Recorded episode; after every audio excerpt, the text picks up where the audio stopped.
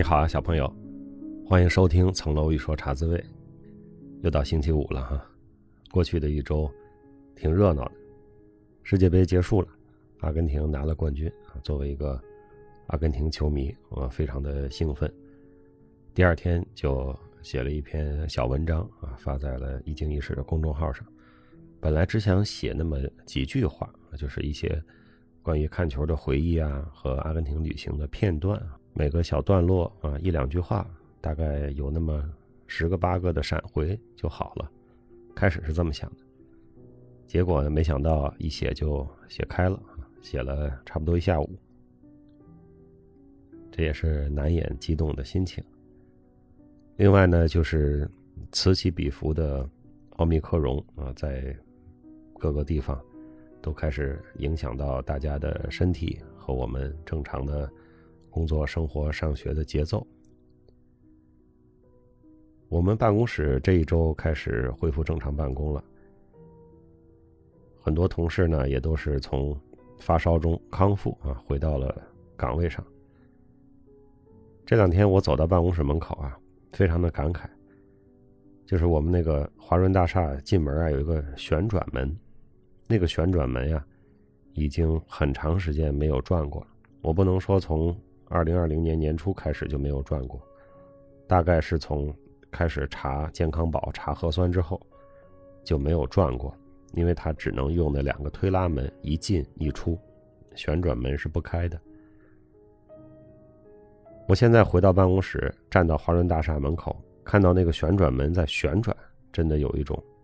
换了人间的感觉啊！这个旋转门又回来，走进去发现是一个空旷的大堂，既没有让你扫码的地方，也没有测温的地方，直接就奔着电梯就可以上楼了。这个场景本来是我们的日常，但是已经离去了很久啊！现在又回来的这一刻啊，还是有一种生活进入了新阶段啊！这个很多事情要翻篇了的感觉。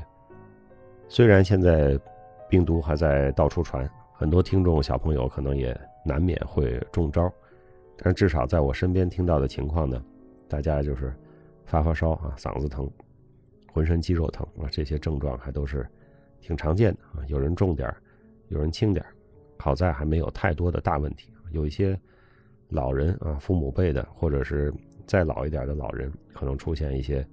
血氧很低啊，这种比较着急的情况，所以呢，家里有老人还是要做好监测啊。发烧也容易引起心肌炎，该照顾到的人啊，这些身体上比较弱的人也要照顾到。那这一周呢，喜马拉雅有一个活动啊，话题就是也邀请我谈一谈，这个话题叫“被裁员了是不是真是能力不行？”这个这几年呢，裁员变成了一个。常态哈，此起彼伏。我们知道这些非常大的就业单位啊，那些互联网大厂，过去招聘招的很多的这样的单位，因为快速的扩张，也因为市场和增长情况的变化啊，裁员的事情变得越来越频繁，越来越多啊。我听说有的公司在过去的一年里，可能都是有减员两轮、三轮这种情况都有。也有一些我的朋友啊，或者是在这些大的平台里跟我一起合作的好朋友，也是不幸被选中，离开了原来的这个工作岗位。那你说这个话题，说裁员裁到我头上，真的是能力不行吗？在我看来，还真的是未必哈。的确是有这种情况，就是说因为能力不行，所以被裁了。但是呢，各个单位其实都有这种正常的人的这种轮替，是吧？他就算没有赶上这种大规模的，因为经济形势的裁员，每年的这种考评啊、续约呀，也都会把这些表现不佳或者不太适合这个岗位的一些同学啊，可能要离开。但在这种整体的结构性的裁员的情况下，它不是说个人的考评的问题，不是个人的业绩问题所以这个原因还挺复杂的，有的时候啊，反而是因为你能力太强了，是吧？你的岗位让你的工资很高，奖金很高啊，裁一个人等于裁三个人啊，那先从这样的同学裁起，这样是公司省钱最快的办法。还有的时候呢，有的同学能力比较强，是吧？那领导一直都觉得有点压不住你，遇到这种情况，可能也是会放在这个裁员的名单里。还有一些就是纯属的结构性的裁员了，是吧？就是一个公司的某个条线、某个业务板块啊，不再需要了啊，集体的离开。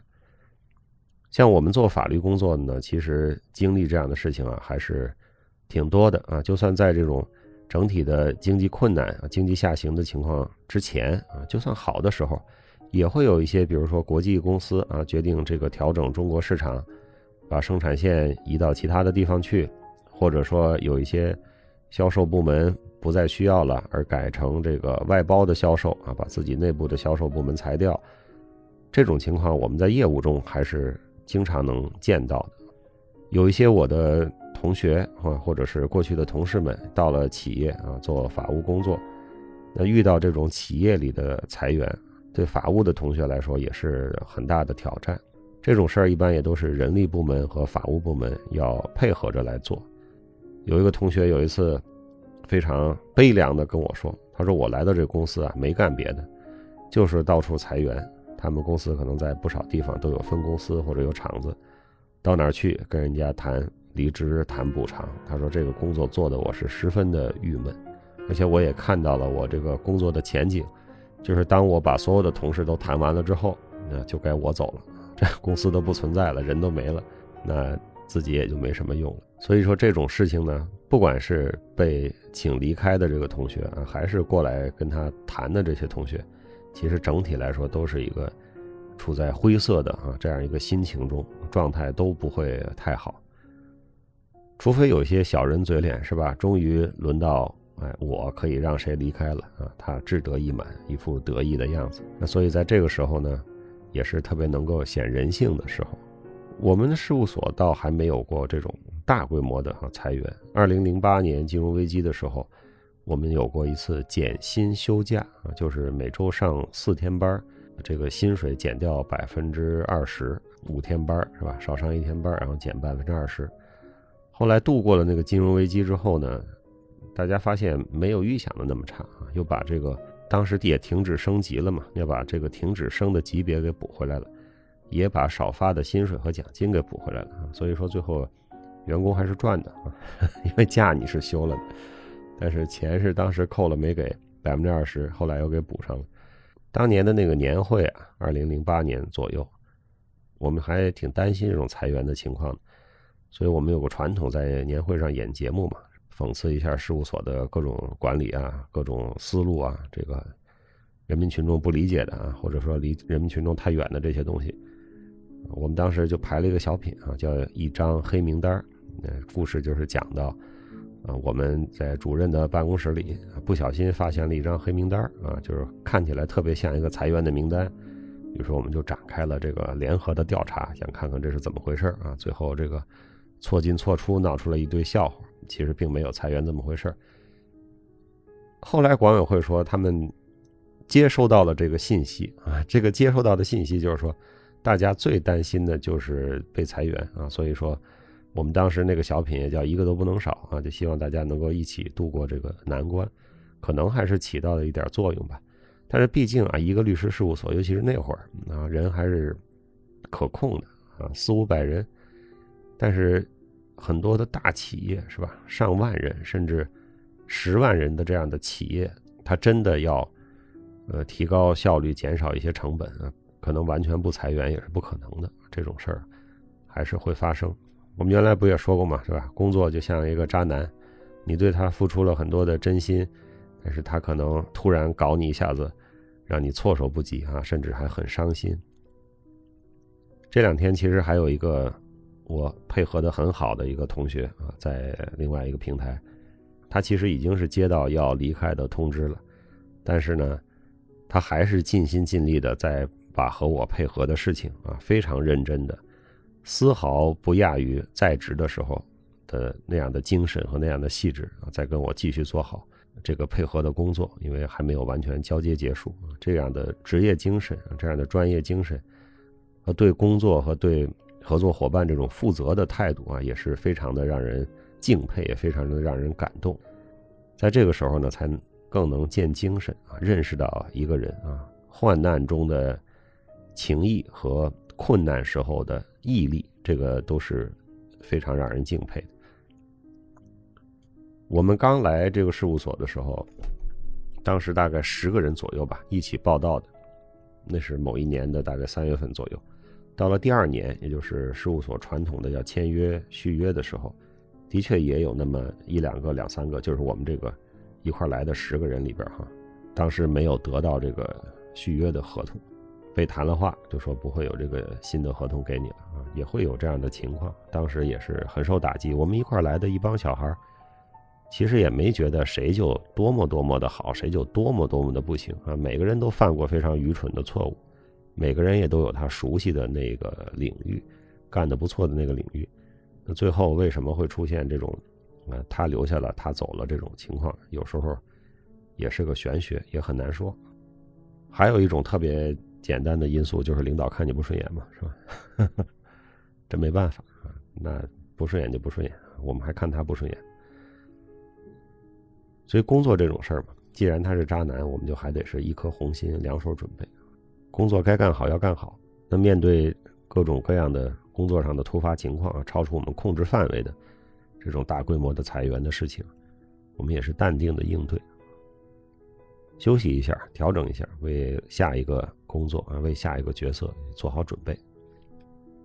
我们老说在工作中啊，要用脑不走心，是吧？用脑子把事情都做好，该想到的想到了，能够完成自己的工作任务。那么不要走心呢，就是不要太把自己的这个岗位。太把自己的这个角色啊当成自己的一部分，这就是太走心了啊！它毕竟是一个大家一起完成的事情啊，可能是铁打的营盘流水的兵。今天我们在，明天可能就换到另外一个地方去了。这不代表我们不要把工作做好，认真还是要认真，在那磨洋工浪费时间是没有意义的。但是呢，对于能不能够在一个地方持续的工作下去，和这个工作啊，你。很认真，但是他如何反馈、如何评价，这个还是两回事儿。我们的心还是要大一点，不要太投入，是吧？古代小说里好多英雄豪杰说啊：“此处不留爷，自有留爷处。”啊，这就是一个正确的人生态度。尤其是不要太自责啊。我们有些同学对自己要求很高啊，遇到了这种挫折，老往里走啊，觉得是我有什么地方没做好。我觉得简单的回顾一下也就好啊，不要过于的自责，因为过于的自责，第一让自己心情不好，另外呢，你自责了半天，他可能也不是这件事发生的主要原因，或者说真正的原因。所以希望在这个冬天找工作的寒潮，这一波又一波的裁员的浪潮中啊，不幸被卷到的同学能够平复心情。啊，有些同学态度挺好，就是好吧，那就不来了，没关系啊，正好休息休息啊，回趟老家，出去旅旅游，不要太纠结啊，休息一下再出发。也希望我们还没有遇到裁员这种事儿的年轻的朋友、小朋友，你也可以考虑考虑，如果这种事儿发生在你头上，莫名其妙，你也不是表现最差的，你也不是天天怼领导的那个刺儿头。但就是跟你说，现在公司决定需要你离开了，你怎么应对，是吧？这其实是一个心理建设，先把这种场景在心里预想预想，呃，出现这种事儿的时候呢，就能更好的应对。咱们老说“猝然临之而不惊，无故加之而不怒”，是吧？这个很难做到，但是在最近的一些裁员的事件里啊，和我比较熟悉的一些年轻的朋友，我的确看到了他们这样的品质。那有这样的品质啊，更让我们愿意交这样的朋友。朋友多了，自然这个事业的路也就开阔了。不要为这一点点小事而烦恼太久啊，更不要过于自责。那说回这周，到我们洗米团的生活主题下的第二部电影《饮食男女》，又是一部李安的电影。这少年派的奇幻漂流，我们一开始的时候，这个梦幻主题。很早我们就聊过李安，那现在又到了李安的电影。其实《少年派》啊，《断背山》啊，这都是李安走向国际之后啊拍的片子。那他的起家之作啊，还是这些喜宴呀、饮食男女啊、推手啊，这些充满了中国味儿、充满了本土味儿的这些电影。我非常喜欢李安的这些早期的电影，就是说，到底是推手啊、饮食男女还是喜宴？我在选片单的时候，还是挺难抉择的啊，觉得都好。之所以选这个电影呢，就是因为“饮食男女”这个标题啊，就起得很好，是吧？什么是生活呀？生活不就是饮食男女吗？孔子曰：“食色性也。”人生最根本的事情，就是吃饱了肚子，然后谈恋爱、繁衍后代。这基本上就是人生的最基本的主题，别的都是在这之上的啊！你说我还要建功立业呀？还要成就更大的事业呀，啊，那也都是在这之上的。那些事情遇到了挫折啊，比如咱前面说的遇到了裁员啊，遇到了不顺，最终还是可以退回到饮食男女啊。只要有这个，我们的生活就继续，是吧？这是生活的核心和本质。这个电影啊，非常的细腻，它值得观看好多遍。它不是那种大制作。但是它的铺垫，它的情感的递进和转折，包括暗暗的埋下的一些线索。那在开始的时候，你觉得那是一个非常啊平淡普通的生活场景，是吧？一个老父亲，三个女儿，他们之间的各种对话，一些微表情，一些小动作，其实都在给后来的剧情的转折和起伏埋下了伏笔。李安这样的大导演。他的伟大之处，不在于多么宏大的叙事，而就在于把这些细节埋得非常好，包袱抖得也特别的利索。当然，我们知道这电影最后的结局啊，突然，这个老头宣布他的这个新的恋情的时候啊，震惊了全家人。我第一次看的时候也是觉得，反转非常大，非常的震惊啊，觉得这个。这个结尾甚至压过了前面的很多的情节啊！看完了之后，光记得这件事儿。后来重新再看的时候呢，才会发现啊，其实不光是这么一个忘年恋的事情啊。前面三个女儿各有各的生活感情，父亲想用他的高超的厨艺维系住这一个大家庭，让女儿们都不走在身边，也做不到。包括他作为一个当年事业非常成功的啊一个厨神，在退休之后的这种落寞，然后又不甘心，整个这个电影，它的确是人间的后味，层次非常的丰富，看起来就是家长里短，做饭，谈恋爱，但是我们可以去体会发现的层次非常的多啊，这个精品是值得一看再看。大概两年前左右吧，台湾又有一个电影跟做饭有关系的，叫《孤味》，是吧？那是讲的是一个单身的母亲，呃，抚养了一大家子人，他自己经营一个餐厅啊，非常不容易。那个也很好看啊，所以说《饮食男女》和《孤味》啊，还真的是可以对照着来看，都是发生在台湾的故事。当然，《饮食男女》你看得出来，这是一个大陆去的移民家庭。那么《孤味》里边呢，这个主人公这家呢，可能更像台南的老台湾，就更早一些的移民啊，可能是福建、广东的移民，和饮食男女这一家啊是北方移民，中国北方移民还是不太一样的。这两个电影可以对照着看，非常有趣。我后来又把《饮食男女》拿出来看了一遍，就是因为我看了《孤味》，哎，我觉得有很多。神似的地方，但是又非常的不一样。那么，我们也看到中国台湾的电影的从李安那一代导演到顾魏啊，他的变迁，他的叙事方式，他的叙事的重点的变迁在哪里？那台湾呢，也是整个这个中国电影、华语电影发展的比较快的地方。虽然港片是很繁荣过啊，商业化非常的好，但是走向国际，在艺术上，在电影上被国际的主流认可、承认啊，其实还是靠台湾电影，尤其是靠李安的这个旗帜，还是不一样的。我们知道周星驰也拍过，是吧？这个各种厨神的电影，那里边做的饭呢，做的菜呢，就是有点漫画的特征，是吧？很夸张。饮食男女里这个老头做的菜，你觉得嗯，这个很像我们知道的那些传统的大餐厅里边那个大厨的那些手艺啊。有时候看着看着还是挺馋的啊，不知道上哪儿再去找这样的老师傅、这样的老馆子啊，尝一尝当年的这个经典的味道。好了，因为今天应约啊，要谈一谈裁员的事情，所以今天整体的节目时间稍长啊，我也就先说到这儿。各位新密团的小朋友，我期待星期天的晚上可以和你一起分享关于饮食男女的观感。啊，关于你对生活中各种滋味、各种后味的体会，上个星期天聊得非常的开心，聊完了之后，接着又是世界杯的决赛啊，那是一个难忘的星期天的晚上。那相信这个星期天我们也会聊得非常的尽兴和开心，好吧，各位小朋友啊，如果你还没有阳过啊，请你好好洗手，好好戴口罩。如果你已经好了，你也别闹腾啊，别折腾，等身体全部恢复了，再上比较大的运动量，再去出门。那么在这个冬天，在身体条件还允许的情况下，请努力找时间读书，请努力找时间锻炼，请多多帮助他人。